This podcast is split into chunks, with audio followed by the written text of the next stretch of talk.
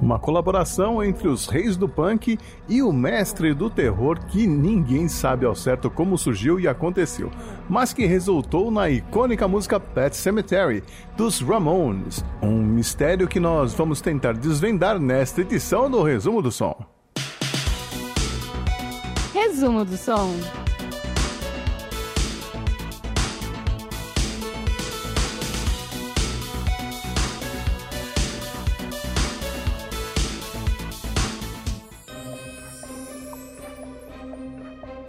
Para contar a história de hoje, nós temos que voltar até o mês de maio de 1979, no Maine, nos Estados Unidos, quando o escritor Stephen King terminou o primeiro rascunho de seu então livro inédito Pet Cemetery, título americano que seria traduzido para O Cemitério no Brasil e que só seria publicado em 1983.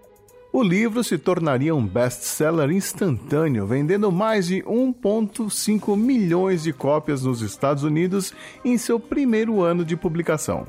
Vendendo mais de um milhão e meio de cópias nos Estados Unidos em seu primeiro ano de publicação. Uma das leitoras do livro foi a diretora Mary Lambert, que decidiu levar o conto de ressurreição e arrependimento de King para as telonas em 1989 ela acreditava que a energia crua e o humor sombrio dos Ramones combinariam perfeitamente com os temas do filme. Ela era amiga pessoal de Didi Ramone, baixista da banda e grande fã de Stephen King, que por sua vez era grande fã dos Ramones também. Assim sendo, foi fácil convencer tanto Steven quanto Didi sobre uma parceria e foi assim que aconteceu pelo menos nas memórias de Mary Lambert, porque existem outras teorias sobre como os Ramones gravaram a música Pet Cemetery. Aliás, parece que todo mundo tem uma lembrança de como aconteceu, mas ninguém conseguiu juntar as peças de forma coerente. Mas vamos lá tentar combinar todas essas narrativas. No livro de memórias do baterista Mark Ramone, de 2014, chamado Punk Rock Blitzkrieg Minha Vida de Ramone, ele relata que a banda foi convidada por Stephen King para jantar em sua casa em Bangor, no Maine. Segundo Mark, nessa ocasião, Didi teria recebido uma cópia de seu best-seller, Pet Cemetery, durante uma pausa no debate amigável sobre beisebol que o Stephen King e o guitarrista Johnny Ramone estavam tendo. Ainda segundo Mark, Didi teria subido até a sala, onde ficou sozinho durante uns 45 minutos e voltou com uma folha de papel onde estava escrita a letra de Pet Cemetery. Ele conseguiu resumir a história do livro em uma canção de 3 minutos naquele tempo, que é um feito e tanto, já que o livro tem 560 páginas. Mark se lembra de ouvir Didi cantarolando a melodia para eles e que Steven queria usá-la no filme como a faixa título, cuja produção então estava prestes a se iniciar em apenas algumas semanas. Naquela mesma noite, Didi teria revelado aos companheiros que queria sair do grupo, porque pretendia ficar sóbrio e cuidar da saúde. Didi sofria de bulimia e anorexia, mas ninguém sabia porque ele tomava antidepressivos que inchavam seu corpo. Didi também queria mudar o rumo da carreira devido a uma paixão que não combinava em nada com o seu passado punk: o rap. Ele chegaria a gravar um álbum de rap após se livrar das drogas, mas continuaria contribuindo como compositor nos álbuns seguintes dos Ramones. Já a versão de Stephen King sobre como Pet Cemetery surgiu é que os Ramones nunca estiveram na sua casa e que o encontro aconteceu no restaurante Miller's, que era o único lugar elegante da cidade. Steven se lembra que os integrantes da banda apareceram com suas jaquetas de couro preto e jeans rasgados, que Joey comeu um filé, mas não se lembra de terem conversado sobre Pet Cemetery. Ele também se lembra que Mark era o único deles que podia ser chamado de articulado, ou seja, o único capaz de comunicar suas ideias e pensamentos de forma clara. Anos mais tarde, ele leria o livro de Mark e comentaria com o seu editor que aquela história era uma grande mentira, mas que eles não deveriam sugerir mudar uma vírgula sequer. Afinal, quando a lenda se torna fato, imprime-se a lenda, como manda a frase famosa do filme O Homem que Matou Liberty Valance, de John Ford, de 1962. Mas Stephen King e os Ramones já tinham cruzado seus caminhos antes daquela noite em 1989, mesmo sem se conhecerem pessoalmente. Em 1982, Stephen King era dono de algumas rádios no Maine e um dia foi informado pelo gerente de uma delas, um cara chamado John Marshall, que os Ramones estavam em turnê com a banda Cheap Trick e que por 400 dólares eles topariam tocar na cidade de Bangor. Dito e feito, Steven assistiu ao show, mas não foi ao camarim. O que era estranho, visto que Steven era fã da banda e incluiu referências a eles no livro O Cemitério. Já o produtor dos Ramones, o Daniel Ray, lembra que Didi ligou para ele dizendo que recebeu um telefonema dos produtores do filme convidando os Ramones para escreverem a música tema do filme Pet Cemetery, que já estava em pós-produção. Didi disse que iria comprar o livro e tentar escrever uma letra. Isso foi na manhã de uma sexta-feira, segundo o Daniel. Cinco horas depois, o Didi deixou uma folha de papel com a letra na casa dele.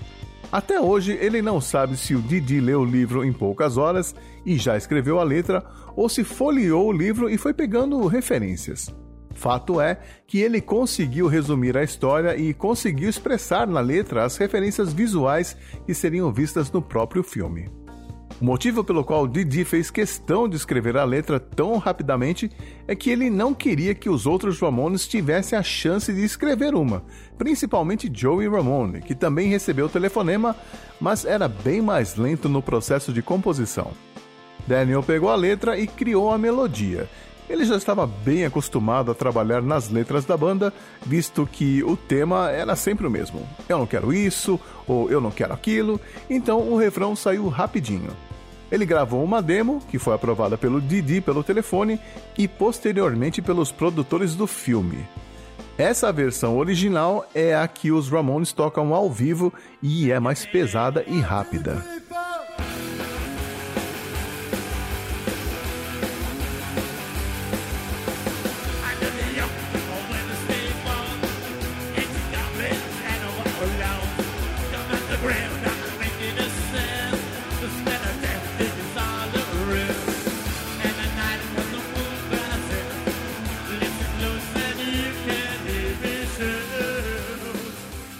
Mas os produtores decidiram deixá-la mais pop, para que tivesse um apelo mais comercial. Por isso, o outro produtor dos Ramones, o Jean Beauvoir, foi chamado no estúdio. Ele propôs começar do zero, pois tinha algumas ideias de arranjo que queria testar, e gravou todas as partes de novo, deixando o som mais polido e bem mixado. Joey pegou a letra e a nova base instrumental e passou um tempo sentindo a música e encontrando o jeito certo de cantá-la. E ele fez isso chupando limões. É isso mesmo.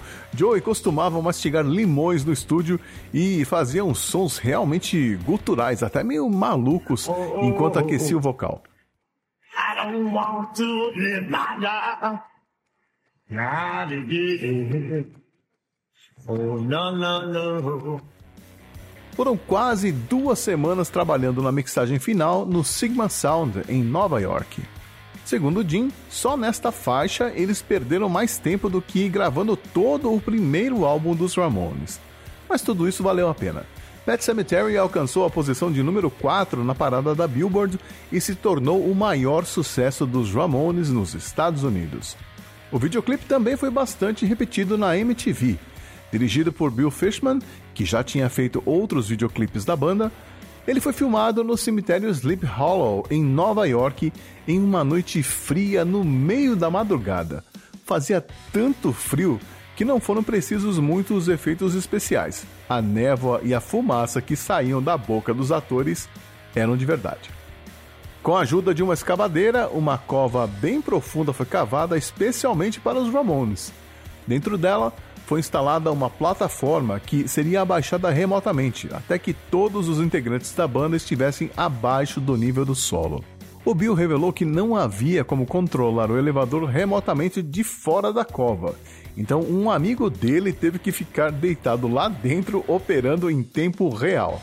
Depois que colocaram a banda e todo o equipamento no elevador, ele poderia ter desmoronado em cima dele e enterrado todo mundo, o que quase aconteceu. Outro destaque do vídeo são as participações especiais de Debbie Harry e Chris Stein, do Blondie, e da banda Dead Boys. Mas por aqui o que conta é a música e a gente ouve ela novamente, mas desta vez com outros ouvidos.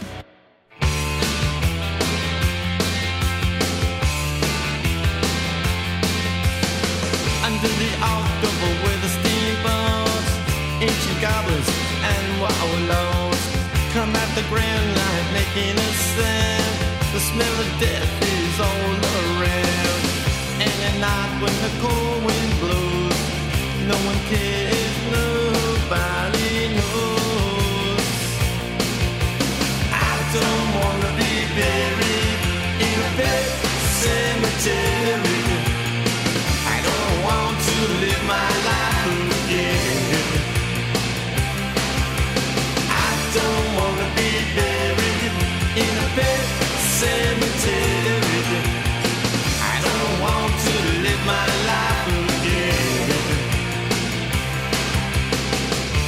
addicted to the sacred place. This ain't a dream, I can't escape. Molars and fangs that are picking up bones. Spirits moaning among the tombstones. And at night when the moon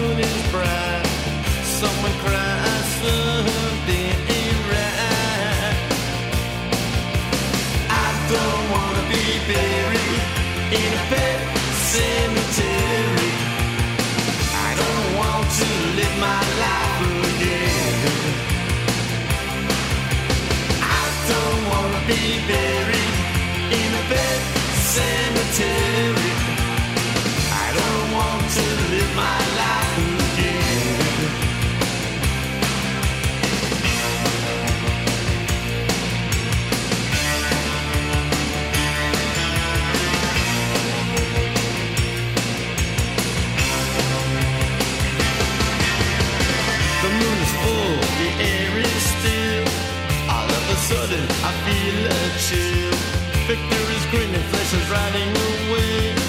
Skeleton dance, I curse these days.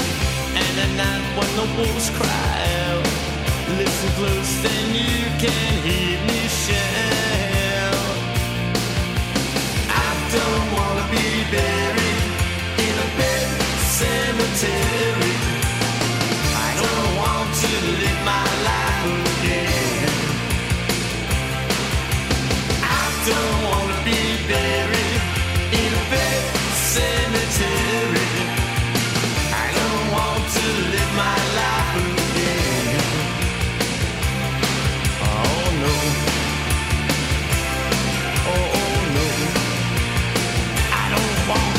To live my life.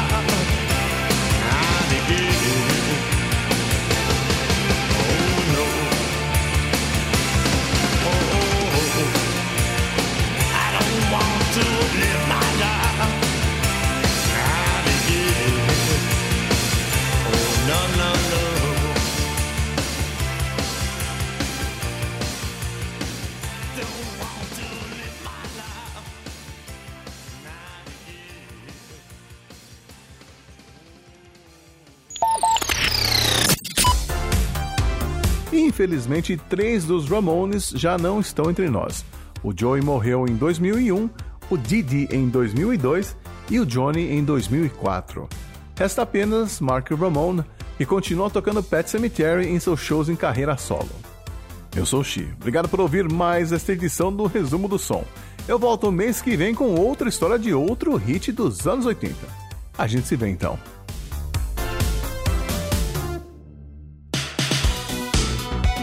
Resumo do Som.